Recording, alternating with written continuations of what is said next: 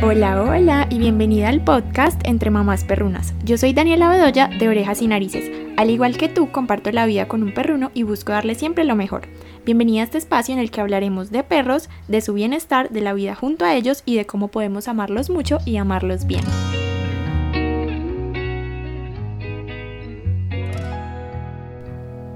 Hola otra vez y qué emoción estar por aquí.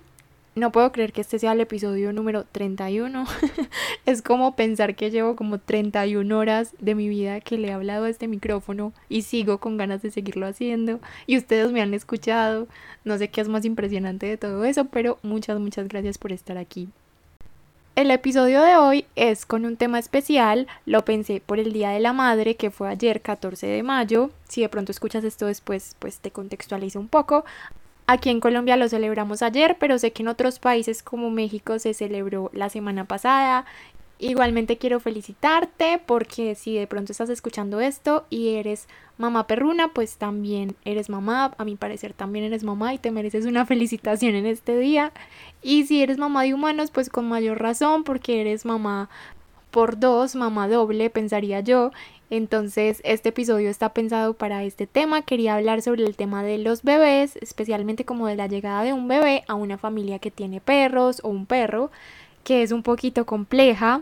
Hay algunas personas que son afortunadas y no preparan a su perro y su perro es muy tranquilo y les va muy bien, pero hay otros perrunos que tal vez necesitan bastante preparación y mucho de nuestro apoyo en este proceso de adaptación a la llegada de un nuevo bebé a la familia. Es un tema que yo hace rato estaba investigando un poco, he estado aprendiendo sobre esto porque mi cuñada está en embarazo, Charlie va a tener un primito.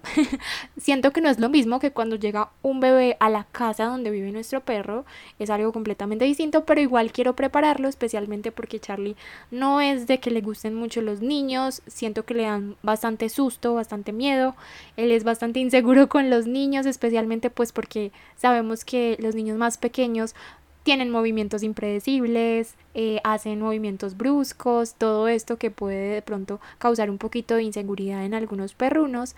Eh, les voy a dejar una encuesta, ya aprendí a dejar encuestas aquí en Spotify. En el episodio anterior les dejé una y muchas personas han respondido. Eso me emocionó mucho porque es como que podemos interactuar aún más. Gracias por responder si tú hiciste parte de esas personas.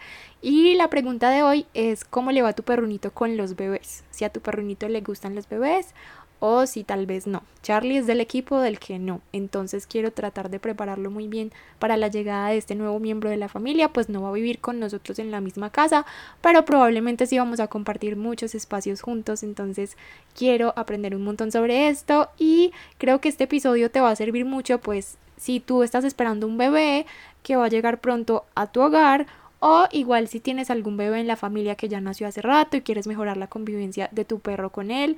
O pues si estás esperando otro bebé de otra persona cercana a ti. Espero que para cualquiera de estos casos te sirva muchísimo la información que nos comparte hoy Tati, la invitada de hoy. Ella es Tatiana Restrepo.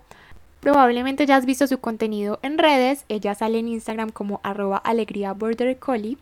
Y Alegría es una de sus siete perrunitos que tiene. Ella convive con siete perritos y su bebé Amelia tiene siete perros y una bebé. Imagínense eso. Yo no entiendo cómo hay personas tan increíbles. yo siento que yo no sería capaz. Pero ella es súper, súper dedicada y ha hecho un montón de cursos y formaciones sobre temas de perros. Entonces ya la van a poder conocer. Por aquí les voy a dejar mi conversación con ella. Y espero que les guste mucho. Igualmente les recomiendo un montón el contenido que ella comparte porque pues no es solamente sobre este tema de bebés y perros, incluso creo que casi no comparte sobre eso, sino más sobre educación canina, sobre estimulación mental, un montón de juegos interactivos súper creativos, comparte muchos trucos, cómo enseñarles trucos, cómo mantener esa mente despierta. A mí me encanta el contenido de Tati. Les quiero pedir disculpas de forma anticipada porque mi internet estuvo fallando cuando conversamos. Entonces van a ver que se entrecorta a veces la conversación un poquito, pero pues les aseguro que no va a afectar en que entiendan el mensaje final. Yo lo escuché y la verdad pues disfruté mucho de escuchar la conversación con ella, el episodio, pero igual pues quiero disculparme porque sé que puede ser un poquito incómodo y para que no crean pues que tal vez les están fallando sus audífonos. Si de pronto sienten que algo se entrecorta o se pausa la voz como por unos segunditos chiquiticos ya saben que es eso fue mi internet que estaba fallando un poco. Igualmente es contenido súper valioso Tati nos enseñó un montón de cosas entonces por aquí les dejo mi conversación con ella y espero que de verdad les sea súper útil. Bienvenida Tati qué emoción. Ah, Muchas gracias, qué emoción tan grande. qué rico tenerte por aquí. Tú sabes que desde hace rato tenía ganas de hacer algo contigo, entonces qué emoción. Muchas gracias, Dani. Claro, qué rico, qué rico. Todo lo que podamos trabajar y hacer juntas, delicioso. Sí, yo no sé si de pronto hay personitas que no te conocen, yo creo que bastante sí, pero igual preséntate. Tati es creadora de contenido y tiene un montón de cosas súper buenas para los perros en su Instagram y en su página web, entonces ya la voy a dejar que se presente mejor. Claro que sí, bueno, les cuento un poquito. Eh, mi nombre pues es Tatiana Restrepo, en realidad yo soy comunicadora social de profesión, pues mi primera profesión, ¿cierto?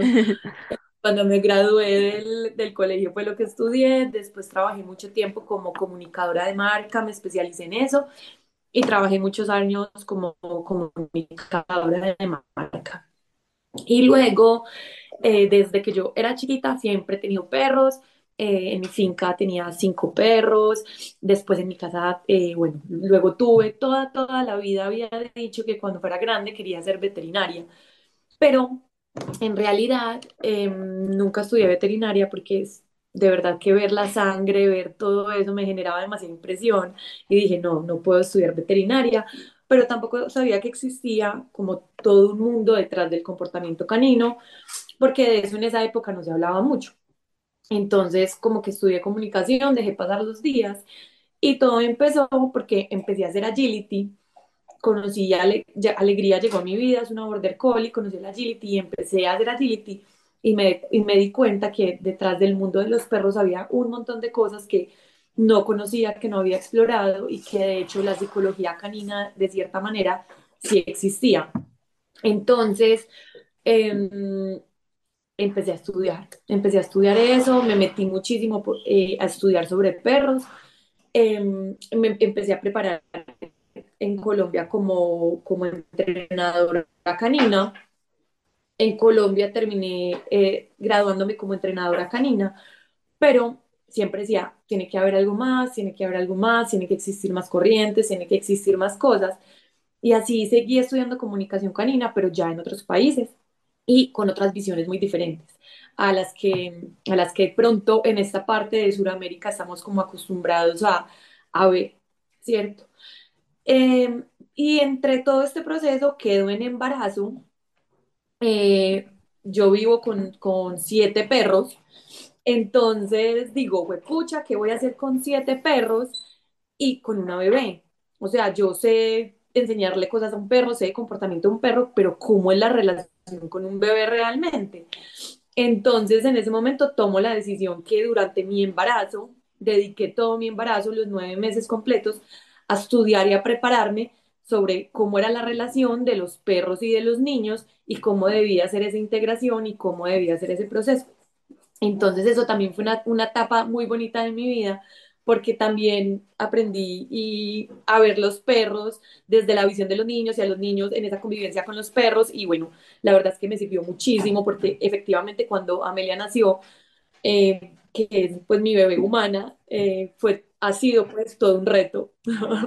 Precisamente por eso quería invitar yo a Tati, porque hace rato quería hacer un episodio sobre ese tema, sobre la convivencia de los bebés y los perros, especialmente como para las mamás humanas que me siguen y tal vez están como prontas a recibir un bebé humano en la familia y conviven con perros o con un perro, porque la verdad es un tema bastante complejo eh, yo les cuento, no he contado por aquí, te cuento a ti, Charlie va a tener un primito, mi cuñada está en embarazo, entonces yo estoy tratando de aprender un montón sobre el tema.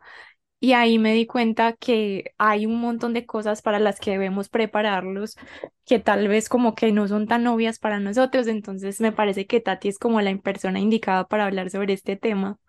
Y Ame pues es la más feliz del mundo con sus siete hermanos, yo la pude conocer una vez y es hermosa. Amén. Entonces, qué emoción. Tan linda. Ame es feliz con sus perros, en verdad que ha sido un proceso muy, muy bonito, muy retador. Yo no les voy a decir que, que es un proceso pues como fácil, que no, es un proceso retador, pero que si tú te preparas y que si lo haces bien, respetando tanto el- eh, al niño como al perro, van a tener una convivencia sana y un buen vínculo que al fin y al cabo es lo que, lo que queremos, ¿cierto? Mm, no sé, Dani, si te pasa que vemos mucho en redes sociales como eh, estas imágenes muy bonitas de los perros y los niños como jugando, o el niño tirándose encima al perro, o los dos abrazados en un solo lugar, y en realidad para lograr de verdad eso de una manera sana, no invadiendo al perro o el perro invadiendo al niño, se necesita muchísimo, muchísimo, y eso es algo que, que muchas veces nos venden, pero que en realidad no es así, ¿cierto? Sí, justo eso te quería mencionar porque siento que es una relación muy idealizada, o sea, siempre creemos que los niños se llevan bien con los perros.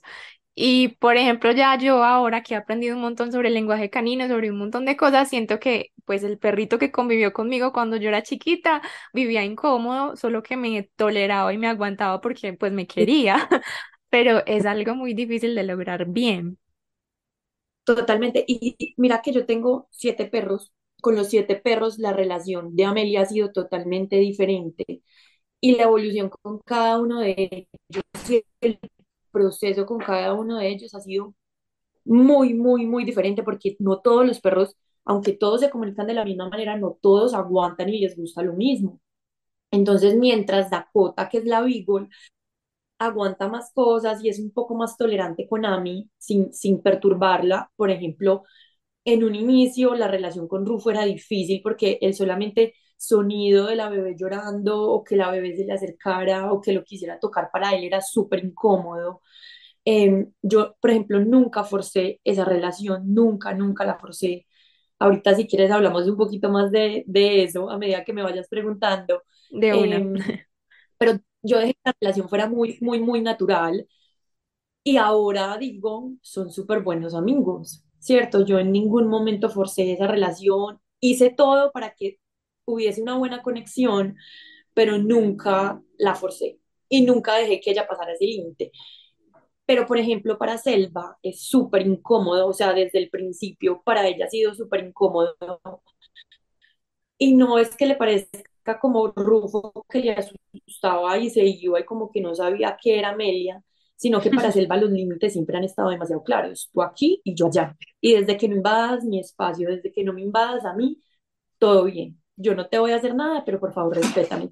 Y se comunica muy bien porque Selva es de las perras que gruñe, que, que eso está bien, que ahorita también podemos hablar un poco de eso porque eso es el primer error que cometemos de Sí. una lo regañamos y, ah, ¿por qué gruñendo? No le gruñas. No, o sea, cuando un perro mío gruñe, yo de una sé que Amelia está invadiéndolos demasiado y no regaño al perro, todo lo contrario. Saco a Amelia de la situación y le enseño a Amelia que lo que está pasando no, no está bien. Y yo no pretendo que ninguno de mis perros la ame y que no le gruñan y que sea, no, todo lo contrario. Fomento en ellos que en todo momento me estén comunicando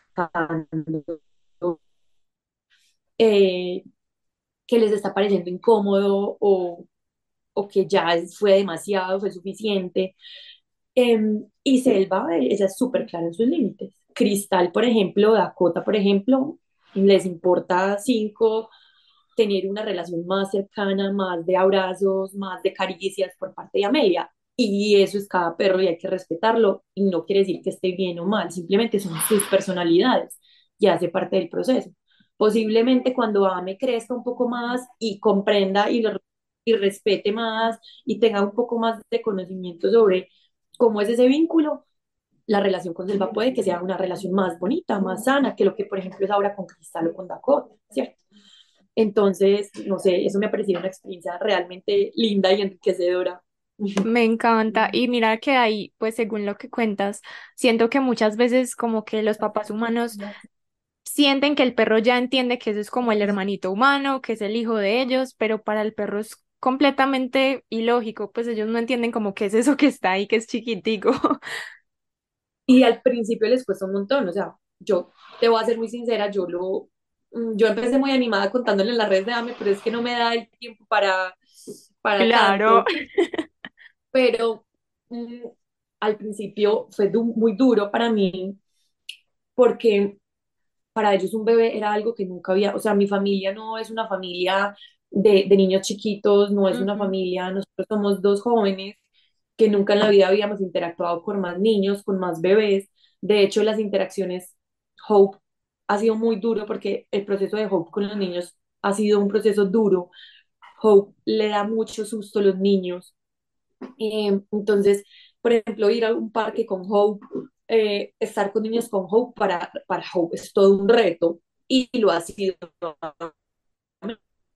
Entonces, claro, cuando llegamos con Ame chiquita a la casa, eh, para ellos era como, ¿qué es esto? Y lo primero que se empezó a presentar fueron demasiada como, como protección de recursos. Entonces, supongamos que yo tenía cargada a Ame y aunque yo me había preparado, yo sabía cómo tenía que hacer el acercamiento, lo, la habían conocido porque yo desde el día uno se las puse en el piso para que ellos la olieran, para que ellos la lamieran, lo hice uno a uno, no Si quieres, si quieres, cuéntanos un poquito de eso. ¿Cómo recomiendas tú? Yo sé que es como algo complejo, pero como recomendaciones de cómo presentarlos. Claro que sí. No, mira, ese primer, esa primera presentación es muy importante que sea antes de. Lo primero que yo empecé a hacer fue como preparar a toda la manada para la llegada de Amelia y a cambiar todas sus rutinas. ¿Para qué?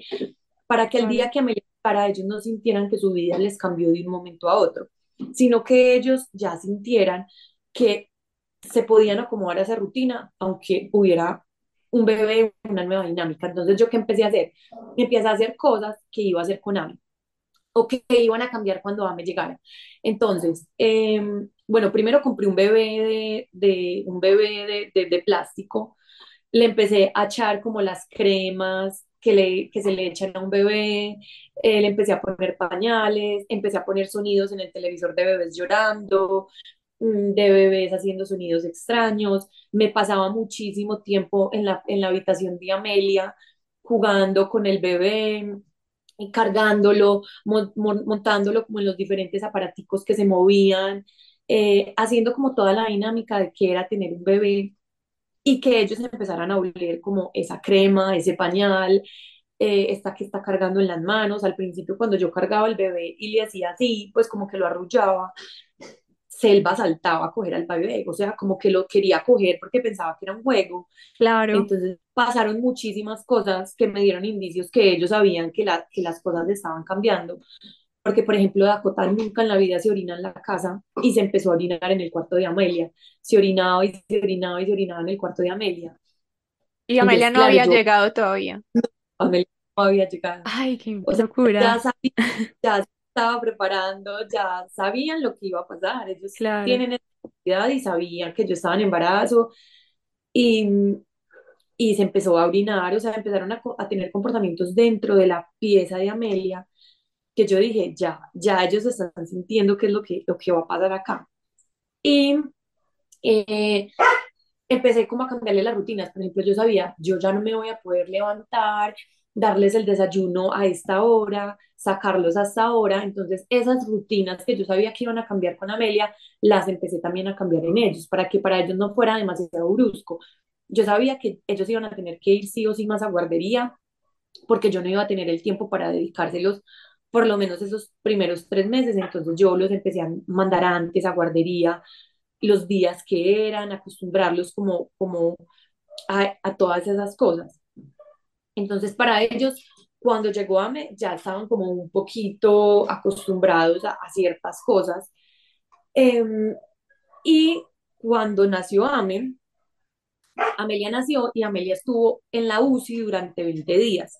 Entonces yo no tuve la oportunidad de llegar a la casa como ese mismo día, pero mis planes eran como que si Amelia nacía, Juan Camilo iba a coger la ropa de Amelia, las, las iba a llevar y las iba a poner como en, durante, en toda la casa, los perritos las iban a oler y iba a llegar el aroma de Amelia a la casa. Bueno, como Amelia no llegó de una a la casa, yo tuve como esos 20 días que yo llegaba de la UCI y les llevaba a ellos siempre cosas de Amelia. Entonces llevaba un pañal, llevaba ropa, llevaba cosas y se las ponía por toda la casa y ellos empezaban como a olerlas eh, y de una cambió la energía de ellos. O sea, Dani, fue impresionante porque Hope que era la que yo pensaba que le iba a dar más duro, no salía de la pieza de Amelia, no salía y no salía y no salía, fue algo que me impresionó muchísimo, porque era como que ellos sabían que ella ya había nacido, pero no sabían por qué la niña no llegaba y no llegaba, entonces la buscaban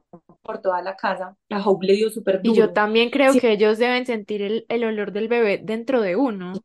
Entonces sentían claro, que ya no estaba ahí que contigo. ya no estaba y no entendían la bebé por qué no llegaba a la Claro, casa. Pero entonces yo trataba como de contarles, de explicarles, y esas 20 días obviamente yo no le pude dedicar nada, nada de tiempo a los perros, porque claro. yo estaba en la UCI con la bebé. Entonces yo llegaba por las noches súper tarde que me tocaba dejar la Meli- que me tocaba dejar a Amelia allá, y yo llegaba y les contaba, les llevaba el olor de Amelia, pero esos 20 días para ellos fueron súper retadores porque ellos en verdad no pudieron hacer como su, su, rutina, su día a día. Si yo no los hubiera preparado antes, imagínate lo duro que hubiera sido para ellos como ese shock de, pues pucha, de repente no hay nadie en esta casa, nadie me Uf, saca, no sé qué hacer. Y ellos lo hicieron súper bien porque de alguna manera yo, los, yo ya los venía preparando. Entonces eso fue como una súper ventaja. Um, y ya después cuando Amelia llegó a la casa, Amelia salió con oxígeno. Entonces, eh, cuando uno llega con oxígeno a la casa, eso literalmente es como un tanque que camina por toda la casa. Y para ellos eso era súper impresionante porque era como que, como así que esta bebé que huele raro, conectada a una cosa que camina, se llevaban, desconectaban el oxígeno porque se atravesaban por el oxígeno y desconectaban oxígeno. O sea, realmente fue un reto, pero entonces yo empecé como a hacer así integraciones, como entonces ahí van los tips. Cuando nace el bebé, ¿qué puedes hacer? Listo, llegas a la casa, el, el bebé ya ha olido el aroma de, de la bebé, ya sabe lo que está pasando porque ellos no son bobos, ellos saben lo que está pasando déjalo, yo dejé que uno a uno, eso sí lo hice uno a uno, porque pues siete encima de ella también me daba como pesar de, de ella, como eh, a un lugar que no conocía, entonces lo hice de a uno, ellos se acercaban, la olían, la lamían, unos sí se atrevían como a olerla más, otros eran como, mm, ¿qué es esto? Todos reaccionaron de forma muy diferente. Y luego de eso, ya yo lo que empecé a hacer fue como momentos de integración. Entonces, ¿en qué consistía? Había un momento en, el día en que yo, yo puse un tapete en la mitad de la habitación de Ame. Yo me hacía en la mitad, ponía Ame a un lado y ellos se hacían al otro lado. Y en ese momento yo aprovechaba para leer un cuento, para acariciar a los perros y hablarle a Ame. Entonces era un momento donde podíamos compartir todos para que los perros no se sintieran como excluidos, porque eso es súper importante. Ellos lo que más duro les da es que uno los empieza a excluir de la vida de uno y ahí es cuando sienten que todo cambió y les empieza a dar muy duro y empiezan a tener ciertos comportamientos. Entonces empecé a hacer momentos como de incluirlos a ellos dentro de mi vida, aunque ya no estuvieran. Súper importante. Entonces, sentarse en un, en un lugar donde tú te puedas hacer en la mitad, los perros estén a un lado y Amelia esté al otro. Nunca, por nada del mundo, dejar esa interacción sola. O sea, nunca dejar al bebé y al perro sola, por más confianza que tengamos en el perro, por más que eso es un error súper grande que hay veces cometen las mamás, esa interacción se debe de cuidar hasta que el bebé ya, o sea, hasta que el niño tenga como plena conciencia de lo que está haciendo. En este momento Amelia ya tiene dos años y yo todavía no dejo esa interacción libre, ¿cierto? Eh, ¿Qué empezaba a hacer? Por ejemplo, cuando Ame se dormía, la acostaba en la cunita y yo me acostaba en el tapete, pero solo con los perros. Entonces ese era el momento donde por más que los perros que me estuvieran en la cuna, la sintieran, la escucharan, llorar, moverse, porque esos sonidos todavía eran raros, raros para ellos, yo jugaba con ellos, los contemplaba, tenía como momentos de calma con ellos en la habitación de Ame, para que ellos empezaran como a interiorizar, a sentirse amados también, parte del proceso y la empezaran a aceptar. Y súper importante también el cargador, pues como este fular que llaman, donde yo metía a Ame ahí y me iba con ellos a caminar. Entonces, Ame Mm, estaba conmigo, estaban los perros conmigo, entonces ellos sentían que, que todos hacíamos parte de, que seguíamos siendo una familia, ¿cierto? Que éramos el grupo social. En ningún momento los excluía como de esos momentos. En ningún momento les delimité el espacio a las habitaciones, en ningún momento no pudieron volver a dormir con nosotros, todo lo contrario, yo sabía que los perros dormían en la cama conmigo como toda la vida lo han hecho, entonces yo lo que hice fue conseguí un colechito donde Ame pudiera dormir segura en el colecho para que no la fueran a estripar y para que no fueran a pasar muchas cosas. Igual ellos nunca la estriparon porque ellos no son bobos, o sea, ellos saben que hay un bebé, ¿cierto? Entonces, en realidad, ellos sí respetaban muchísimo eso. Em, y con los, con, a medida que ellos, ella empezó a llorar, empezó a hacer sonidos extraños, ellos se fueron acostumbrando como, como a esa dinámica, pero nunca los excluía, siempre los hacía partícipes de todo lo que, lo que hacía, siempre. Para Hope fue un poquito más difícil el tema de los juguetes, ya cuando Ame fue creciendo, porque a mí empezó a sacar un montón de juguetes, empezó a moverse, a gatear. Para, cuando a mí empezó a gatear, para ellos sí que fue extraño, porque pues es movimiento, como ya está, como porque no se para, porque gatea así. Pero con esas interacciones, ellos eran capaces como de enfrentar eso, oler, observar. Y la verdad es que nunca tuve como, como que la atacaran a ella o le hicieran algo a ella, no se empezaron a generar más conflictos en, en ellos, con ellos mismos, como más conflictos de querer cuidar las cosas de Amelia. Por ejemplo, Hope empezó a proteger mucho a Amelia y empezó a proteger mucho los recursos de Amelia, los juguetes de Amelia. Entonces me tocó trabajar con Hope particularmente en esas cosas y en esa, eso que fue apareciendo. Pero eran más conflictos entre ellos que con Amelia, realmente me parece súper positivo, pues que nunca te pasó como que alguno gruñera, que alguno como que se sintiera súper amenazado. Creo que eso también va mucho en que tú has cuidado demasiado como esos encuentros. Sí, o sea, esos primeros meses que te cuento fueron más como de encuentros entre ellos, porque les parecía demasiado, por ejemplo, Hope, lo que te decía, empezó a proteger muchos recursos, pero en ningún momento con Amelia, o sea, en ningún momento le gruñeron a Amelia, le tiraron a Amelia, no. Situaciones difíciles de manejar, sí. Por ejemplo, Rufo, como que no entendía muy bien Amelia qué, qué, qué. O sea, entonces, por ejemplo, mm, yo tenía a Amelia en el piso y si en ese momento a ellos les daba por salir a ladrar y salían todos a ladrar, se tiraban así todos encima de ella. Encima de ella, ¿cierto? Como cosas naturales de perros que obviamente lo este Amelia no esté y que obviamente la responsabilidad era mía tener que estar ahí pendiente de que pues no la porrearan, porque es, es algo que ellos naturalmente van a hacer, o sea, que era algo que yo pues no les podía regañar, no les podía decir porque es un comportamiento de ellos. Entonces, cuidar esas interacciones es demasiado importante para que no la porreen. Cosas que me pasaron así como extrañas o que entre ellos se ponían a pelear, sobre todo Hope, que no dejaba que muchos se le acercaran, eso fue muy difícil eh, fue como lo más retador de todo. Entonces, por ejemplo, Dakota se me iba a acercar, porque, por ejemplo, yo alimentaba a Ame y Dakota se me hacía en las piernas. Y yo no tenía ningún problema porque Daco se quedaba tranquila acostada en mí mientras yo alimentaba a Ame, pero a Hope eso le generaba demasiada inseguridad, no le gustaba.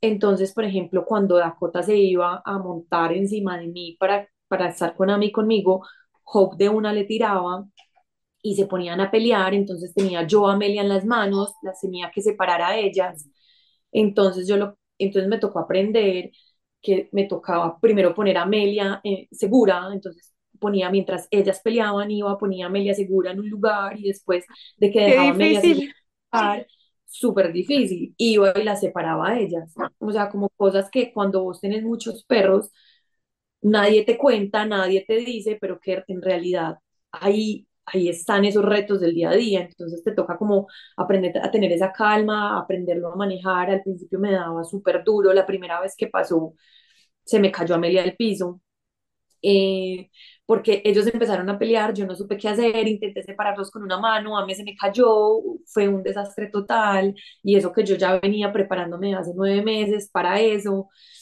No, pero eso nadie, es que igual pienso que aunque uno se prepare mucho, cada familia es diferente, cada perro, entonces van a surgir cosas así. Y otra cosa es vos tener una manada de siete perros donde las emociones están cambiando, la energía de la casa está cambiando, la rutina de la casa está cambiando. Hay situaciones totalmente extrañas para ellos. Entonces en ese momento, pero yo ya lo aprendí a manejar, entonces ya sabía que si había algún inconveniente entre ellos, ponía a me segura y después de poner a me segura, intervenía como la situación de ellos. Y poco a poco también me empecé a trabajar mucho con Hope, como qué le estaba pasando.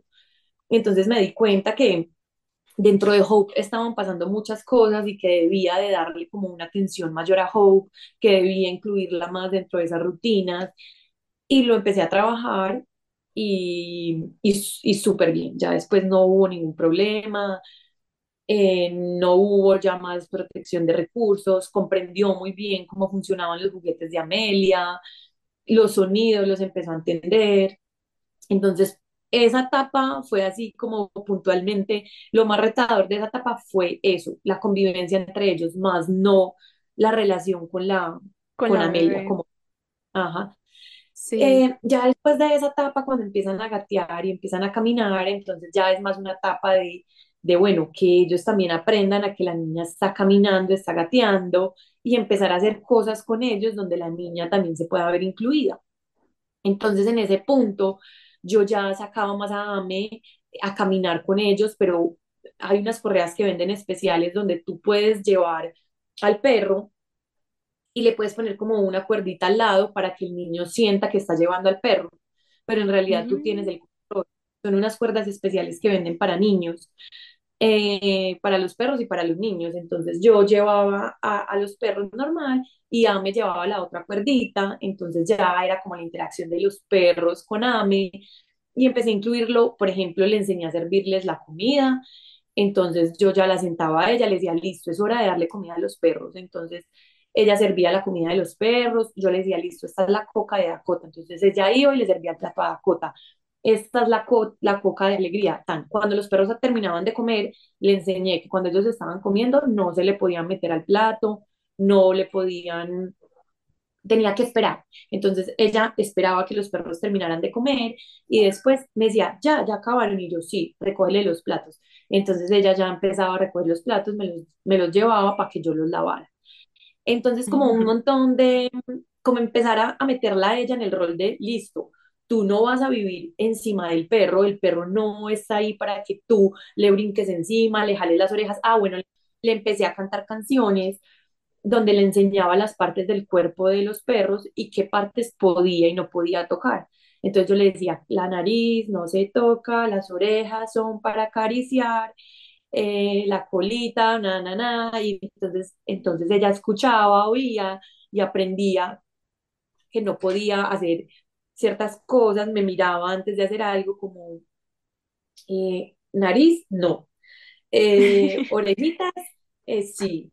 Entonces, ellos, son, ellos aprenden súper fácil, pero nosotros como papás muchas veces, claro, no sabemos que les podemos dar esas herramientas.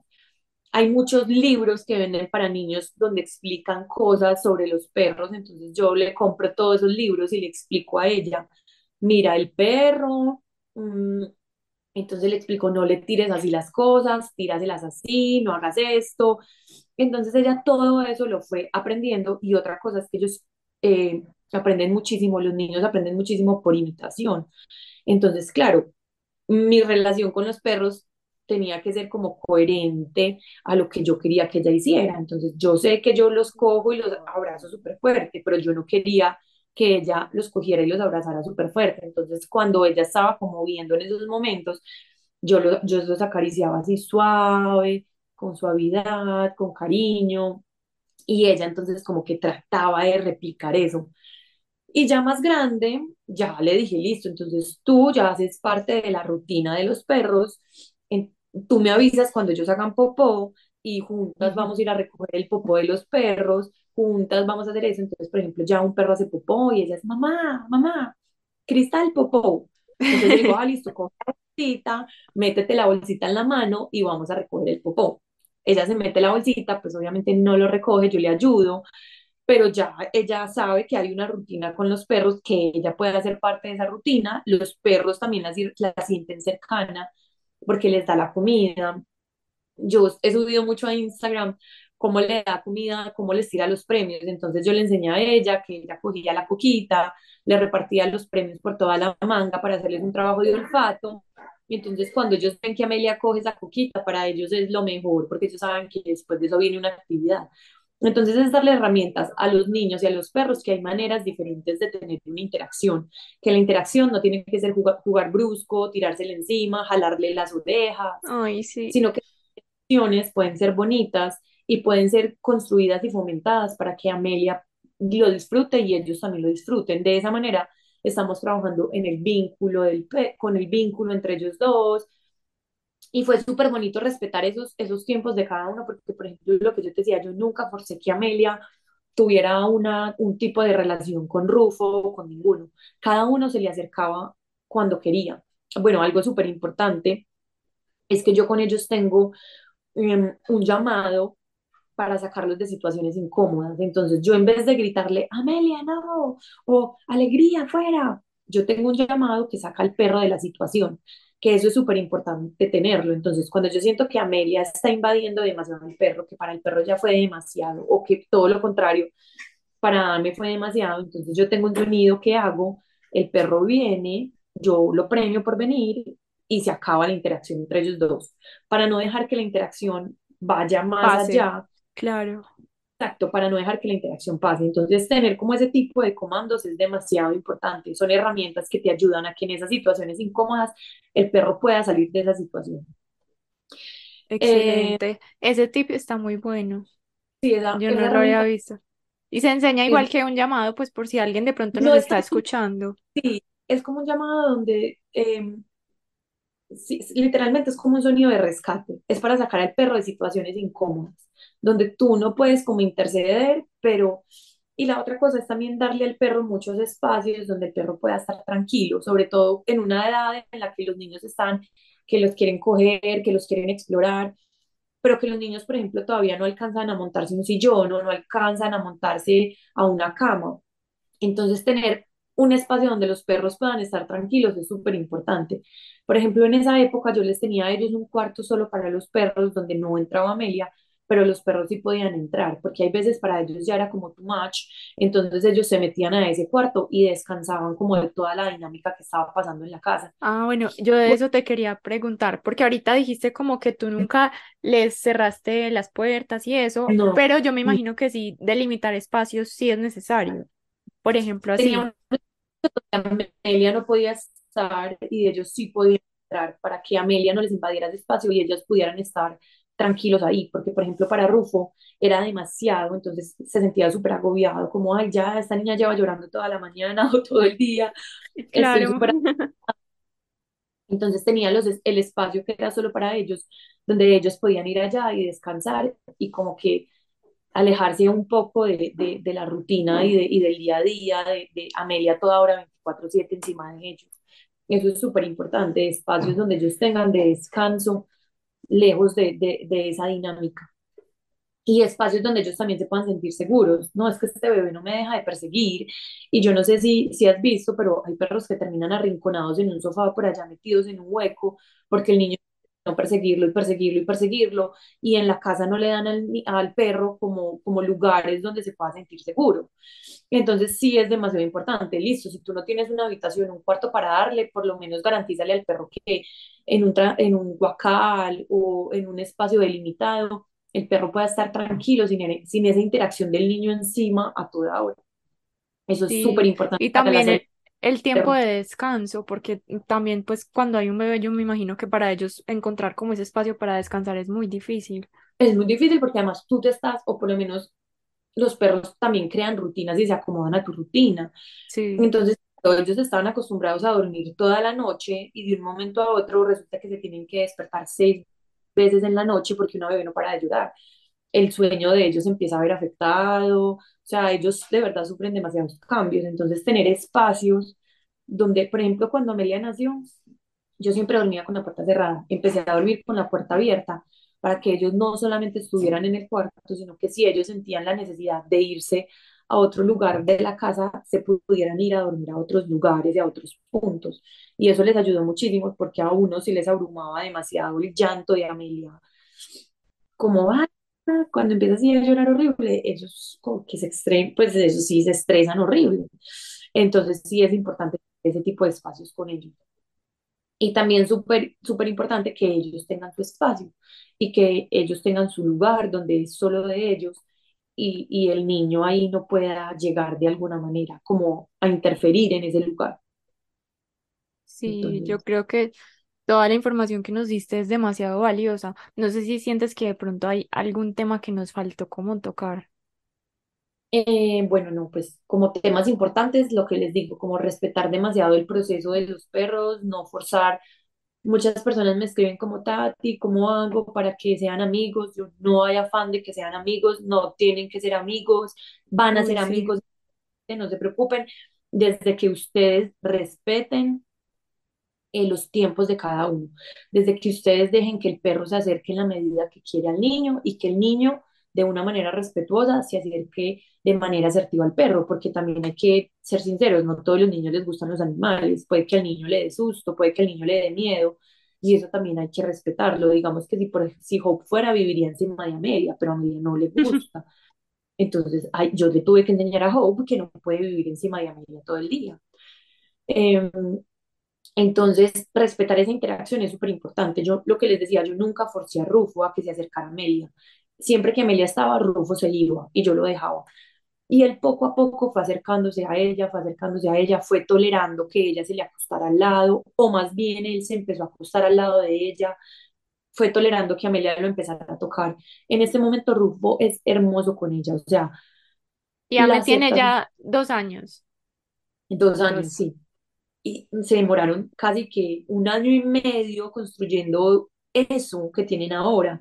Ya me lo soba, lo acaricia, eh, es linda con él, lo llama, le da premios, ellos son súper cuidadosos. Ellos nunca le tiran así como a morderla, no, nunca, nunca. Ellos saben medirse porque ellos entienden que es una niña, ellos aprenden a conocer que, que es más débil, que, Increíblemente, ellos, como me reciben comida a mí, no se la reciben a ella. Ellos Pero yo creo también, Tati, que eso es por la forma en la que tú has llevado todo, porque a veces hay personas que cuidados. sí se Ah, confían de que ellos entienden que es un ah, bebé sí. y Ah, ahí no, es no, no, donde es el error. Porque yo nunca permití que esa interacción se diera antes. Exacto. Y ¿Sí me tú nunca has permitido como que ellos sobrepasen esa fuerza. Nunca, ni que ella sobrepase la de ellos. O sea, siempre ha sido una, un vínculo basado en el respeto por lado y lado. Y entonces en este momento ellos pueden tener un, un vínculo más cercano. En este momento, en la edad que está Ame, obvio ya les cogió confianza, ya tiene más fuerza, ya no siente que la van a tumbar a toda hora, ya. Entonces ella sí trata como de tener interacciones un poco más bruscas. Y, y yo soy como, bueno, no, Ame, acuérdate que es pasito, que es en las orejas, mira que Selva te está gruñendo, ¿qué quiere decir que Selva te está gruñendo? Que estás muy cerquita a ella y que ella no le gusta le enseñé a jugar con cristal, entonces es como, em, lo más importante es como empezar a generar esos espacios donde los dos puedan tener interacciones saludables, que sean buenas tanto para el niño como para, como para el perro. Por ejemplo, construir cosas que tú has visto, que yo construyo túneles, que yo construyo Sí. laberintos, que yo construyo cajas para que los perros Cuando busquen. yo vi ese túnel, yo pensé lo máximo para la bebé. Exactamente, yo trato de construir Sí. cosas donde incluya a los dos. A me disfruta como viendo cómo se crea el túnel, cómo se pegan las cositas, inclusive para niños más grandes es súper bacano porque pueden empezar a hacerle juguetes a los perros y pueden empezar a, hacerle un montón de actividades a los perros que van a disfrutar ambos y que eso es una manera de tener relación, pues de tener un vínculo sano sin necesidad de que el juego sea brusco y donde además el perro lo estás estimulando mentalmente, el perro está sintiendo que eh, la actividad que estás haciendo le está favoreciendo, entonces como que empezar a fomentar ese tipo de actividades con los niños y con los perros es súper importante. Por ejemplo, dentro de la metodología Montessori hay un montón de, de, actividades que ustedes pueden buscar, por ejemplo, en Pinterest, que se acomodan súper bien tanto para los niños como los perros, niños un poco más grandes, ya de tres años, dos años y medio en adelante, donde pueden hacer los dos. Y esos momentos son los que realmente van a fomentar en el niño y en el perro ese vínculo y ese respeto. Y enseñarles a los niños sobre cómo se comunican también los perros, ¿cierto?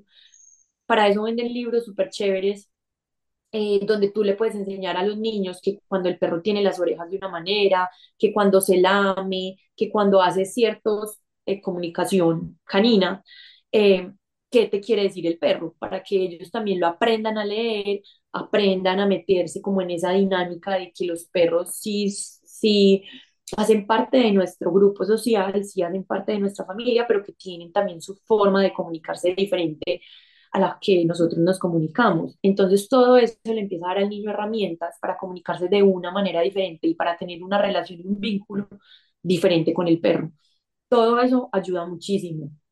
Y todo eso hay que cuidarlo súper bien. No pueden pretender que de un día a otro van a ser amigos, no pueden dejar esa interacción sola, tienen que darle espacio al perro, espacio a los niños, herramientas al perro, preparar al perro, o si de pronto ya fue un perro que llegó eh, porque el niño necesitaba compañía, créanme que no es tan así. O sea, el, el, el niño no va a hacerse responsable de un perro. El niño no sabe lo que es la responsabilidad de tener un perro y quiere el perro porque le parece divertido, pero apenas llega un cachorro que lo empieza a morder, que le empieza a jalar los pantalones, que empiezan a tener encuentros no muy agradables, créanme que no va a ser tan divertido. Entonces, todo eso antes de comprar un perro, ya sea para un niño grande o porque vas a tener un bebé y tienes un perro, hay que tenerlo súper en cuenta y hay que estudiarlo y meditarlo súper bien. Porque pasa todos los días, Tati, es que tengo un niño de, no sé, cinco años y le compramos un cachorrito para que fueran amigos y ha sido súper difícil porque el perro lo muerde todos los días y no lo deja tranquilo. Claro, un niño de cinco años está de un lado a otro, el cachorro dice, ¿qué es esto tan emocionante? No lo va a morder porque lo quiera morder. Entonces el cachorro empieza a jugar brusco y entonces esa interacción es muy difícil de manejar. Y por eso a la hora de adquirir un perro para un niño, tenemos que ser muy conscientes que no estamos comprando un perro para el niño, sino que es una responsabilidad de nosotros que nosotros debemos asumir y que además tenemos que cuidar y proteger esa interacción para que realmente sea sana y no se empiecen a presentar problemas a futuro. Eso es súper, súper importante. Y que no le estás comprando el perro al niño porque el niño no va a tener esa responsabilidad. Y lo mismo con un bebé, por más de que los perros sientan lo que está pasando, eh, sepan que es un bebé, no quiere decir de que los perros entonces solamente porque comprendieron eso no van a ser perros, no van a querer pasar por encima, no van a reaccionar de una manera u de otra, no le van a gruñir, no van a hacer todo lo contrario van a ser perros, van a comunicarse y eso está bien. Y nuestro labor o nuestro trabajo es que esa relación y ese acompañamiento y ese camino sea lo mejor para ambos, para prevenir en el perro problemas y, también prevenir en el niño posibles situaciones, sobre todo físicas, que es como, como más las ve uno en el día a día, y es que mi perro lo mordió, Sí, pero porque lo mordió? O sea, ¿cuántas señales no tuvo que hacer el perro, dio el perro, comunicó el perro antes de morder al niño? Muchísimas. Lo que pasa es que si tú como tutor o como papá del perro y del niño ni siquiera sabes leer esas señales del perro, va a ser muy difícil para ti como mediar esa interacción. Entonces es una responsabilidad de educarnos, de leer, de guiar eh, ese acompañamiento y, y sobre todo de fomentar momentos sanos en ambos. Esto es como lo me encanta. Lo sí. importante. Siento que todo estuvo súper claro. Yo la verdad tenía como un montón de preguntas para hacerte, pero siento que como contando tu experiencia nos enseñaste todo. Entonces está súper bien. Cuentas y ya tú lo organizas. No, yo creo que todo está súper claro. La verdad es que esa es como la base de todo. Y pues yo, yo siento que hay personas muy afortunadas que de pronto ni siquiera prepararon al perro y llegó un bebé a la familia y les fue bien. Pero también hay que entender que está la otra posibilidad de que el perro se sienta incómodo, de que el perro empiece a marcar límites, entonces prepararnos para todo nunca va a estar de más. No, y lo que yo te decía también es que yo, por ejemplo, lo puedo ver en siete perros. Hay perros que tienen un poder o, o una capacidad de adaptarse mejor a ciertas situaciones que otros.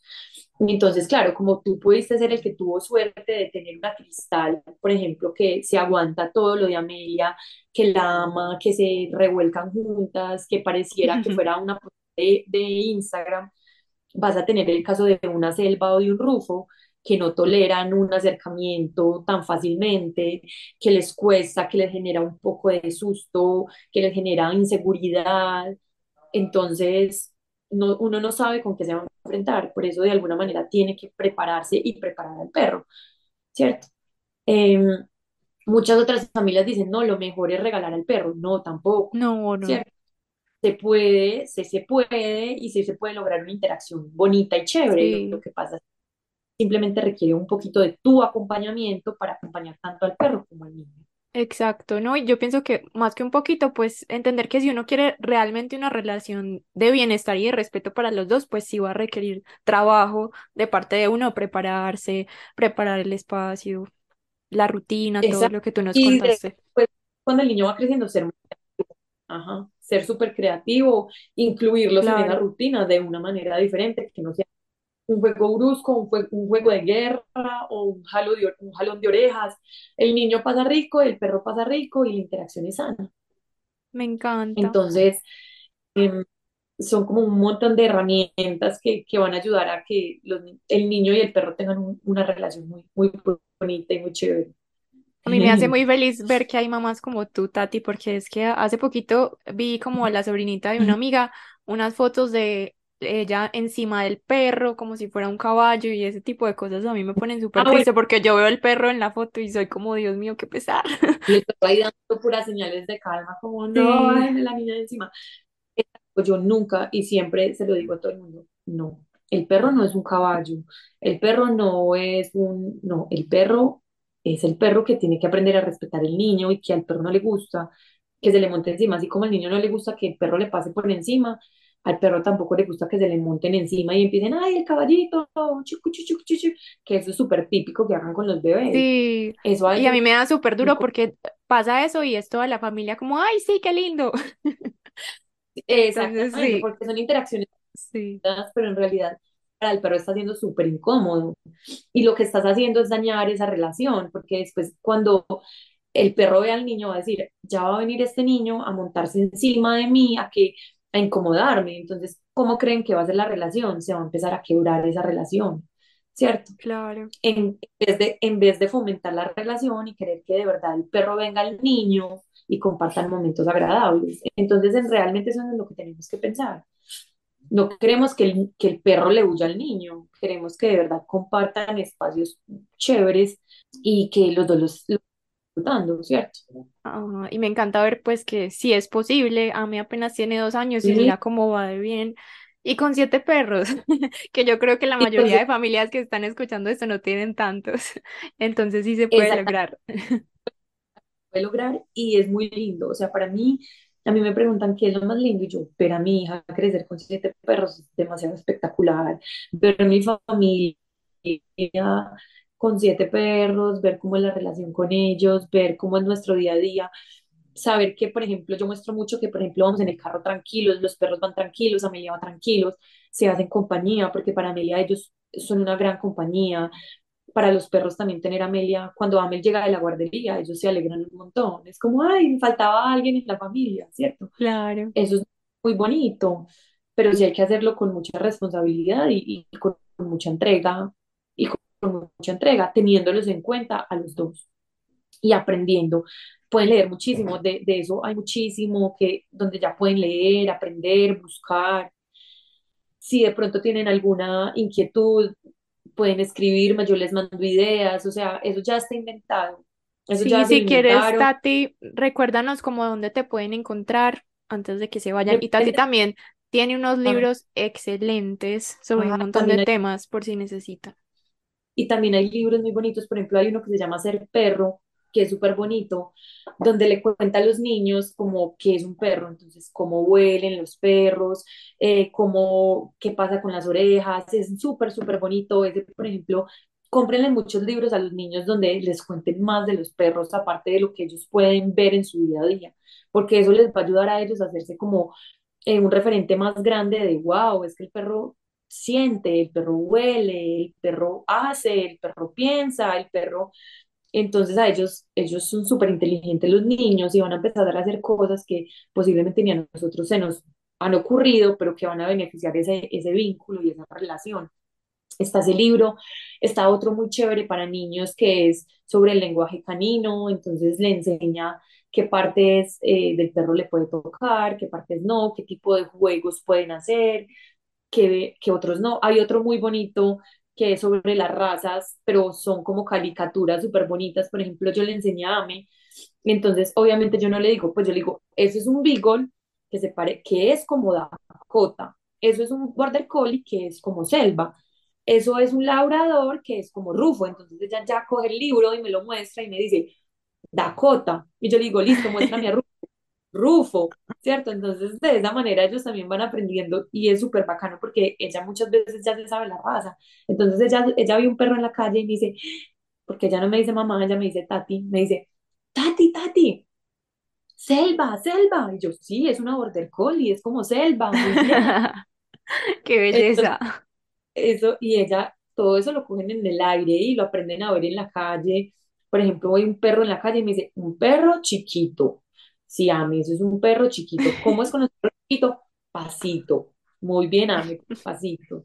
Entonces todo eso se lo podemos ir enseñando con libros, con canciones, los que quieran que les mande canciones, que les mande libros, que les interese mucho o que tengan alguna situación puntual que les pueda dar tips.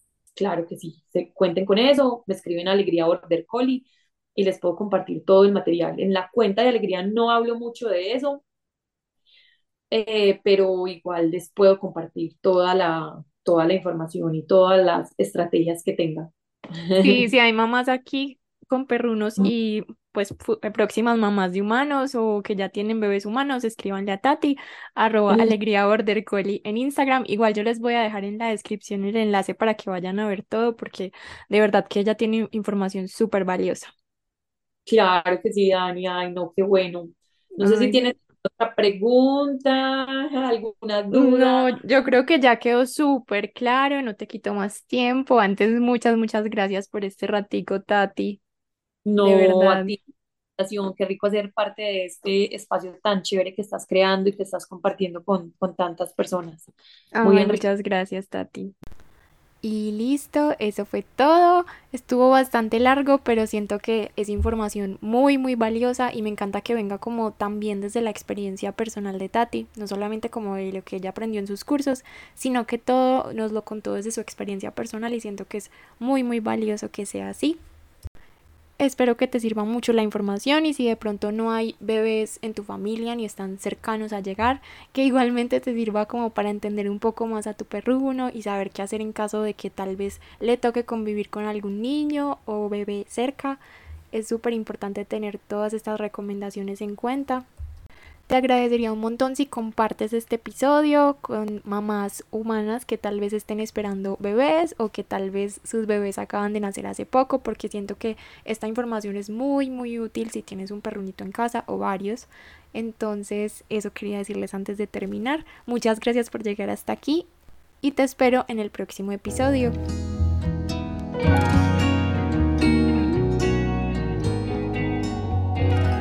Eso fue todo por hoy, espero que de verdad hayas disfrutado de este espacio, te agradecería mucho si lo compartes, si me dejas un comentario o me dejas varias estrellitas de calificación. Y te espero en el próximo episodio para seguir compartiendo juntas este amor perruno.